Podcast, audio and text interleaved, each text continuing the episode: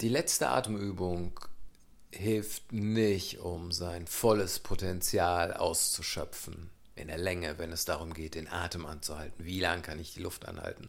Drei Atemzüge Zwischenatmung reichen nicht aus, um das gesamte Kohlendioxid abzuatmen.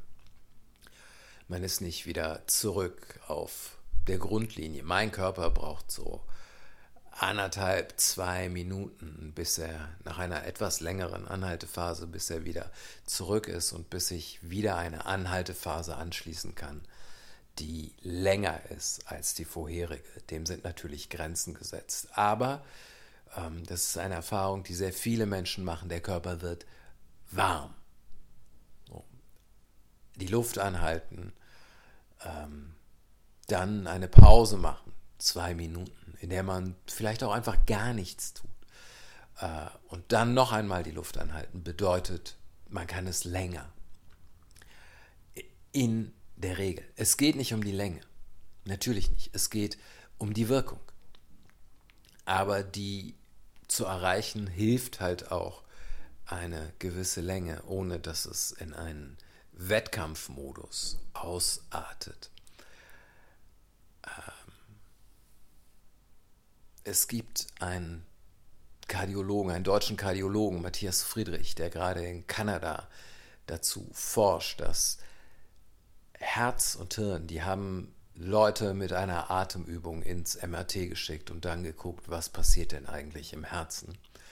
Und sie haben festgestellt, dass nach 15, 20 Sekunden Luft anhalten, Herz und Hirn besser mit Blut versorgt werden.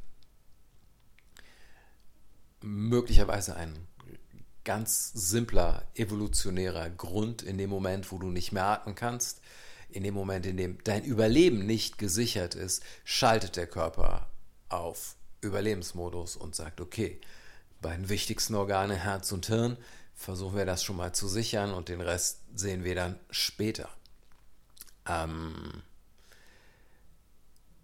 und dieser Professor Friedrich erzählt, dass sie diesen 90-Jährigen mit Herzinsuffizienz hatten, der dann anderthalb Minuten lang die Luft anhalten konnte.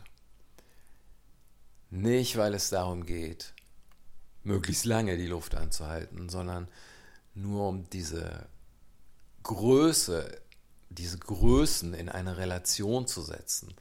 Wenn ich das erzähle, Leuten, die sich nicht damit beschäftigen, sind die meisten schon so, wow, zwei Minuten ist irre lang.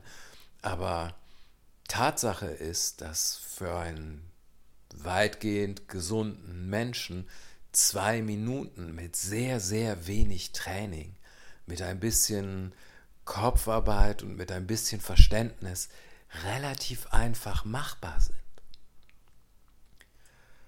Ähm, der Sauerstoffgehalt im Blut, das erzählt auch Herr Friedrich, der Sauerstoffgehalt im Blut sinkt nicht. Was steigt, ist halt Kohlendioxid.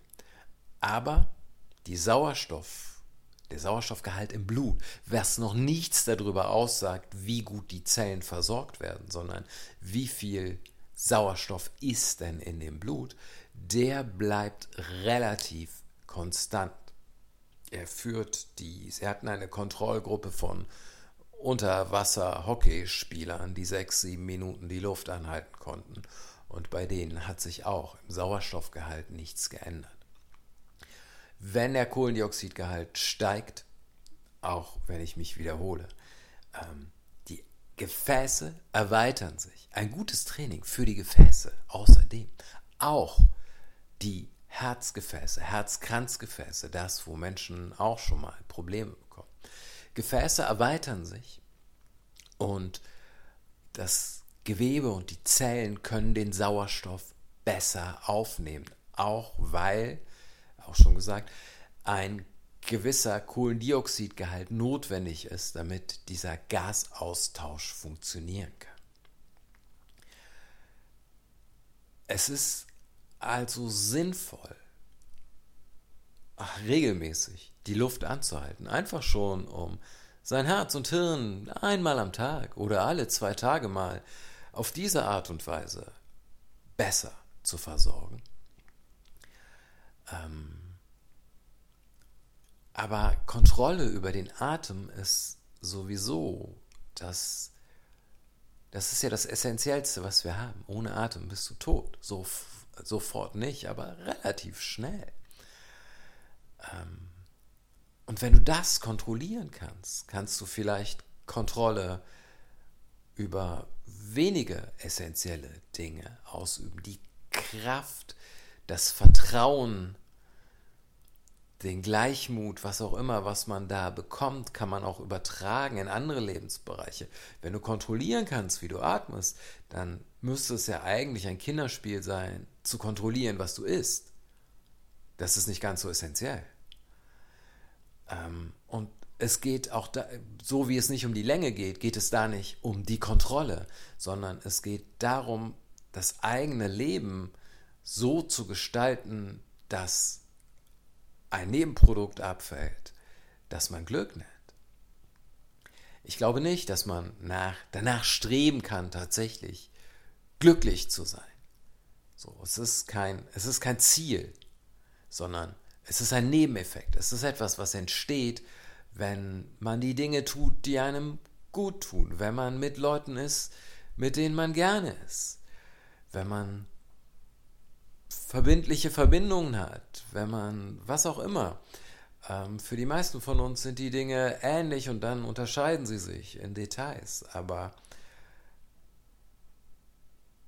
einen Lebensstil zu haben, der Zufriedenheit abwirft als Nebenprodukt, hat auch was damit zu tun, etwas freier gestalten zu können. Ähm, die nächsten Übungen, die kommen, sind auch, die steigern sich einfach in der Schwierigkeit, aber die Grundidee ist, dass sich langsamer ein äh, Kohlendioxidlevel hebt. Das heißt, die werden gegen Ende, die meisten, die wir bisher gemacht haben, werden leichter, wenn man erstmal reingefunden hat. Ähm, die hier werden für die meisten wahrscheinlich schwerer, je länger sie andauern. Äh, zu dieser Kohlendioxid-Toleranz noch, zu diesem, das ist der Indikator, den der Körper hat, ist zu viel Kohlendioxid da, muss ich atmen und irgendwann steigt Panik auf, aber diese Panik ist mit ein bisschen Übung zu kontrollieren. Äh, es gibt Theorien zurzeit, dass Panikattacken, Angststörungen auch etwas damit zu tun haben, dass Leute in ihrem Alltag zu viel atmen. Das heißt, dass ihre Kohlendioxidtoleranz immer weiter absinkt. Und wenn dann irgendetwas passiert, was ein eine Reaktion auslöst, die dazu führt, dass man noch mehr atmet, ist noch weniger die Möglichkeit gegeben, diesen Sauerstoff an die Zellen abzugeben. So, es passiert noch mehr Angst, die Atmung beschleunigt sich noch weiter. Ähm, alle Leute, auch das etwas, was Herr Friedrich erzählt, alle Leute, die sie haben, äh, alle Probanden, die Schwierigkeiten mit dem Luftanhalten hatten, nicht alle, aber ein Großteil. Ich weiß die Prozentzahl nicht mehr, aber ein Großteil, sagt er, glaube ich, der Probanden, die sie hatten, die Schwierigkeiten haben mit dem Luftanhalten, sind Probanden, die auch mit Panik- und Angstattacken zu tun hatten. Nächsten Übung.